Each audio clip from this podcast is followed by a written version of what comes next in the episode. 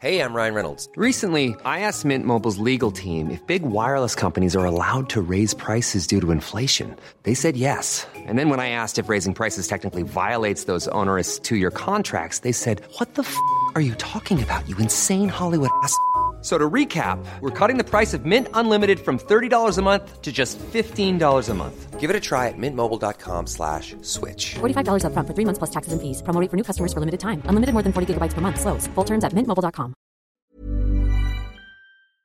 Eh, ustedes se propusieron allá en la Concanaco Servitur una serie de medidas para la reactivación económica, como lo han hecho otras cúpulas del sector empresarial. Cuéntanos qué es lo que eh, ponen sobre la mesa para que pueda ser más eh, rápida la reactivación de la economía nacional.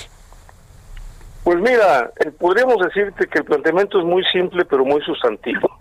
Eso quiere decir que el país está enfrentando un reto descomunal comparado con los países del resto del mundo. Además de la pandemia, la crisis económica, que era una evidente muestra del deterioro económico y social que traíamos desde el sexenio pasado, pues mostró todo un dinamismo que ahora representa, pues no solamente un problema gravísimo, sino también una oportunidad. Esto significa de que tenemos que impulsar rápidamente medidas al igual que otras regiones del mundo para poder reactivar la economía y que no se, no se nos deteriore. Fíjate nada más, el Producto Interno Bruto que tenemos en 2018 lo alcanzaríamos a este ritmo hasta el año 2024. Y en términos per cápita, de acuerdo al Banco Mundial, y esto ya es una cifra que conocida por todos y es oficial, tendríamos una recuperación hasta dentro de 10 años. ¿Cómo ves? Pues eso es muy está muy complicado todo este asunto, incluso en términos empleos, de empleos del mercado laboral, eh, también está viendo la recuperación lenta y de empleos que no están pues siendo muy bien remunerados, ¿no? En medio de toda la crisis económica. Eh, ese asunto, ¿cómo, ¿cómo lo ven? Creo que es lo más, de lo más importante, ¿no? Para la reactivación económica y lo que más afecta, pues, a la población, a la sociedad, el no tener un empleo, el tener que ir al eh, mercado informal o de plano, pues ahí eh, incluso hasta genera un problema social, ¿no? Porque se puede ir mucha gente de esta al crimen organizado, a estas, pues ya no solo al mercado informal, sino pasar del otro, del otro lado. ¿cómo, ¿Cómo reactivar los empleos, porque los empresarios son los que generan los empleos en México, pero si no hay condiciones para la inversión y mensajes positivos para la inversión privada, se ve complicado. ¿Cómo, cómo ven el asunto del empleo en lo particular? Pues mira, tienes toda la razón. Yo creo que el punto clave es la inversión. Y la inversión en todos los sentidos. ¿eh? La inversión financiera, desde luego, para que no se te vaya mercados financieros. El tema, digamos, de la inversión directa, que es la más importante. México apenas alcanza el 20% de la inversión directa cuando otros países están superando el 25% de la inversión. La inversión es el motor. Si no hay inversión extranjera directa, si no hay fábricas, si no hay, digamos, mecanismos para que la gente y las propias empresas puedan reactivarse, haciendo, por ejemplo, la deducibilidad de las inversiones en materia fiscal, no podríamos enfrentar las oportunidades que nos está brindando el TEMEC o las oportunidades que nos están vendiendo, nos están brindando las condiciones regionales que nosotros, geopolíticas que nosotros tenemos con el resto del mundo. Por ejemplo, fíjate nada más, el aprovechamiento de las ventajas del TEMEC significa aprovechar el eslabonamiento de las nuevas cadenas productivas. La estabilidad del déficit en cuenta corriente que traemos es otra oportunidad que tenemos. Afortunadamente, las remesas, como tú lo indicas, están haciendo fuerte la balanza de pagos del país. La estabilidad de precios y paridad cambiario, cambiaria ha sido fabulosa. ¿Por qué? Porque el Banco de México ha hecho su tarea. Ahora, ¿qué nos falta? Pues nos falta el brazo fiscal. Es decir, que el gobierno ejerza su rectoría del Estado y que se coordine perfectamente con la autoridad monetaria. Y no solo esto, que además de ello haya la oportunidad de que podamos incrementar algunos puntos de financiamiento del PIB el país necesita dos o tres puntos, y no lo digo yo, ya lo está diciendo el Fondo Monetario Internacional, lo está diciendo la CEPAL, lo está diciendo el Banco Mundial, lo está diciendo la OCDE. Necesitamos financiamiento, no deuda, financiamiento. Simplemente, nada más para que nos demos una, una idea. Nuestra deuda, que se mide en relación a lo que tú produces en la economía anualmente, representaba antes del COVID el 45%. Bueno, sin endeudarnos, nada más por la baja de productividad que va a tener el país, la deuda se incrementó 10 puntos del PIB, sí. sin hacer nada. ¿Qué hubiera pasado si hubiéramos tenido un plan de reactivación económica a tiempo? Ahora, ¿qué necesitamos? Necesitamos una luz de financiamiento. Si la gente está preocupada por el empleo, si las empresas están preocupadas por reconvertirse, por tener nuevas oportunidades en una nueva realidad, donde la tecnología es fundamental, requiere financiamiento. Financiamiento porque es importante reconocer que la realidad no va a ser exactamente igual a la que teníamos. Hay demanda que no vas a poder recuperar en los centros turísticos.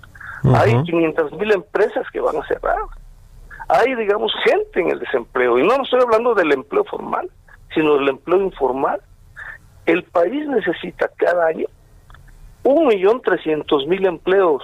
Eso es lo que venimos generando, digamos, de los cuales, digamos, la mitad prácticamente eran nulos.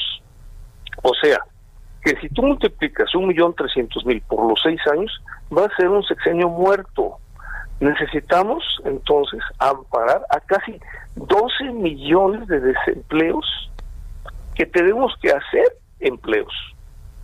¿Sí O sea, lo, importante es la inversión. Eso es lo importante. La inversión genera empleo y si no hay inversión, no hay crecimiento, no hay competitividad del país, no hay desarrollo. Ya. En el tema de los impuestos, los estímulos fiscales que eh, pues han pedido una y otra vez en, la eh, pues en, desde el Consejo Coordinador Empresarial, pero también eh, otras organizaciones como la Concanac Servitur, donde estás tú, Edgar, se habla de la deducibilidad fiscal, de algunas otras eh, medidas para que los empresarios, los inversionistas tengan pues más facilidades de poder invertir y no pues y no frenarse como como muchos lo están haciendo en diferentes sectores de la economía eh, pero el presidente López Obrador pues dice que no va a haber estas eh, facilidades fiscales o estos estímulos para reactivar la economía, por un lado, y por el otro lado, ahora que hablas del Fondo Monetario Internacional, que, que si bien le dice al gobierno si hay margen fiscal para poder salir a financiar eh, la reactivación económica, a través de pues de tomar un poco de deuda en los mercados internacionales. También le dice que pues hay que hacer una reforma para que el gobierno pueda tener más ingresos fiscales, ¿no? Es decir, pues habla básicamente de, aumentar algunos de los impuestos. ¿Cómo ves este tema eh, eh, fiscal tan relevante para la economía nacional, para la inversión de los de los empresarios? Es que se convierte como en un círculo vicioso. Pues el crecimiento económico es la condición, por lo tanto la inversión es condición para el crecimiento a efecto, digamos, de que el país pueda dotar a sus finanzas públicas de una contabilidad sana y pueda promover el crecimiento a través de muchos programas que el propio gobierno puede impulsar. Nosotros, eh, los análisis que tenemos, hemos visto que tan solo el grupo de los 20, los 20 países más importantes, tenemos eh, que el estímulo fiscal ha llegado a 3% del Producto Interno Bruto. Y los apoyos que ha dado México el 0.7 es el más bajo en todos los países de este grupo. Es decir, México no ha, no ha apoyado fiscalmente. Ahora, ¿qué sucede? Los márgenes también de las finanzas públicas se han frenado. ¿Por qué se han frenado? Pues porque realmente no estamos motivando la recaudación a través del crecimiento económico. Entonces cada vez tenemos menos recursos, los fondos de estabilización se agotaron y por lo tanto el gobierno con su política de autoridad se, ha ahorcado cada vez más. Ahora bien, si nosotros lo pusiéramos en el contexto de mediano plazo, podríamos considerar que un plan de reactivación económica coordinado a través de un Consejo General para la Reactivación Económica podría dar muchos resultados. ¿Por qué? Porque estaríamos vinculando tres factores, la política monetaria, la política fiscal y la política de financiamiento del desarrollo. Y esto implicaría la participación, si tú quieres sin voto, pero con voz importante y fuerte, del sector privado. ¿Por qué el sector privado? Porque el sector privado genera el 80% de la riqueza. Y si el sector público, que ya no es como antes, en los 80 donde tenía más del 50% de la economía controlada, pues el sector público es un apoyo y no podemos confiar en que la visión de unas solas personalidades pueda, digamos, por ese simple hecho, eh, tener toda la facultad para poder decidir los destinos del crecimiento y el desarrollo del país. Así es que sí necesitamos nuevas instituciones que, que nos den ese margen. Sí, estoy de acuerdo en que desde luego todo el mundo pelea y desde el punto de vista, digamos, individual, empresarial, podríamos decir que la deducibilidad de los gastos fiscales, etcétera, pero eso, digamos, eh, no aporta mucho en este contexto y en esta realidad, dado que los impulsos serían menores. Necesitamos un gran cambio estructural, un cambio de pensamiento, un cambio en la rectoría del Estado que la transparente, la clarifique, le dé rumbo, le dé destino al país y podamos complementar entre todos una sola voluntad política y económica que impulse el crecimiento y el desarrollo para todos los mexicanos y que genere la cantidad de empleos que necesitamos. Hace un par de semanas, Edgar, se anunciaron una serie de proyectos eh, en el sector de infraestructura que en realidad son proyectos públicos que el gobierno pudo haber hecho con sus recursos, pero pues como tiene limitados recursos, eh, le pidió a la iniciativa privada a que le entraran a estos proyectos. Se dice que es el inicio de una serie de paquetes de inversión que van a anunciarse en los próximos meses. Se dice que en noviembre se anunciará el segundo paquete. Eh, eh, el primero fueron cerca de 300 mil millones de pesos de inversión anunciada que pues no sabemos si se va a ejecutar o no porque sí han habido otros anuncios en el pasado. ¿Qué sentimiento les da este eh, pues este anuncio que se hizo? ¿Les da confianza sobre lo que viene en términos de inversión privada, de certidumbre por parte del gobierno para desarrollar proyectos o no? ¿Cuál, ¿Qué, opinan ahí en la Concanaco Servitur? Que por cierto no había pues proyectos turísticos, ¿no? Sí, mira, e, ese es un tema, digamos, que ha estado mucho en la prensa. En realidad, digamos, hay voluntad, la cooperación de este lado no ha fallado. El tema, digamos, es de mediano plazo y el tema es de insuficiencia. Es decir, los proyectos, eh, hay muchos en proceso de maduración. Necesitamos tres o cuatro veces más de forma inmediata y esto no se ve rápidamente. Además, digamos, son proyectos en los que el sector privado podría entrar rápidamente, pero necesitamos atraer la inversión extranjera también. Si la inversión extranjera, digamos, no la traemos, entonces el motor del crecimiento, bueno, tú me dirás, eh, efectivamente, este, pero si no hay, digamos, inversión extranjera, ¿cómo podremos sustituirla? Me parece que es imposible. El sector privado nacional podría impulsar de momento el crecimiento a corto y mediano plazo, pero no en el largo plazo.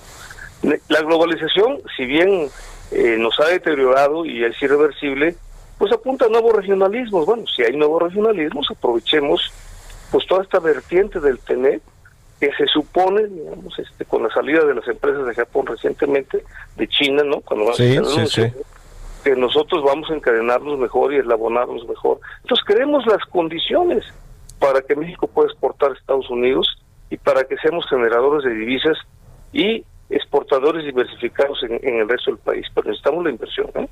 O sea, no podemos, digamos, avanzar. No se ve en el corto plazo, con los márgenes fiscales, la política de austeridad y la política monetaria aislada de los demás, un crecimiento apropiado para el país. Y, y las oportunidades están ahí. A mí me parece, digamos, que es importante reconsiderar aspectos, digamos, de política fiscal como tú lo mencionaste, y desde luego que necesitamos una reforma fiscal integral. O sea, ya no podemos esperar, pero no una, una reforma fiscal recaudatoria y sobre los mismos, no, una reforma fiscal que realmente aproveche todas las oportunidades de instrumento política económica, financiamiento, aprovechamiento del ahorro interno, inversiones, reconfiguración del ahorro privado también para efectos de nuevos proyectos, y una comunión sobre todo mixta, incluso entre el sector social. hay, hay que echar a andar mucho de lo que se tenía en el pasado también que era útil, pero desde luego también lo más importante de todo es la confianza que tengamos en las instituciones. Y necesitamos nuevas instituciones.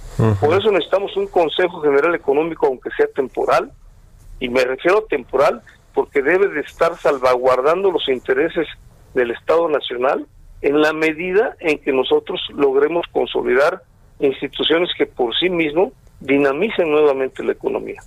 Ya.